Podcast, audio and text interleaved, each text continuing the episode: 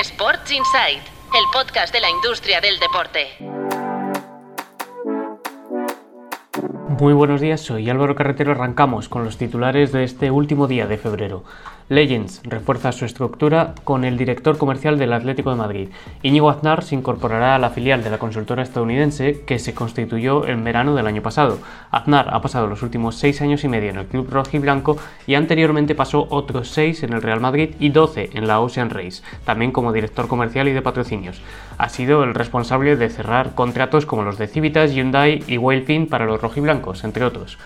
En fitness, relevo en la cúpula del grupo de Porocio. Juan Gil deja la, dirección general tras 18 años y le releva Óscar Rodríguez, que hasta ahora era el director de área de operaciones de los centros deportivos OK+.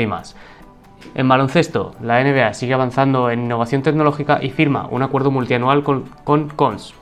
La empresa tecnológica seleccionará los partidos del League Pass, la OTT de la NBA, para crear experiencias inmersivas en calidad 8K para los aficionados el objetivo, destaca Jeb Terry, presidente de la empresa, es trasladar la experiencia de ver un partido desde el estadio a los fans de todo el mundo desde sus propias casas. En patrocinio, el Athletic Club sigue sumando patrocinadores para la equipación. Tras firmar con Digi para la trasera de la camiseta, ha firmado un nuevo acuerdo con B2B Pay para la manga. Es parte del plan estratégico presentado la semana pasada que incluye un fuerte salto en los ingresos por patrocinio.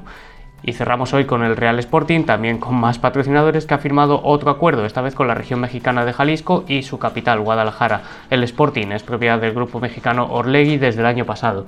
Tendrá presencia en el frontal del pantalón. Y el Leganés también firmó otro acuerdo con Malawi en enero y es un síntoma de que el fútbol español empieza a recuperar los patrocinios institucionales de gobiernos extranjeros para la captación turística tras la pandemia. Eso es todo por hoy, mañana volvemos con más titulares y os recordamos que ya podéis comprar también las entradas para Pro Sportec 2023, una edición que volverá a tener lugar en Barcelona el 25 y el 26 de abril. Tenéis toda la información disponible a través de nuestra web en tu playbook. Muchas gracias por escuchar.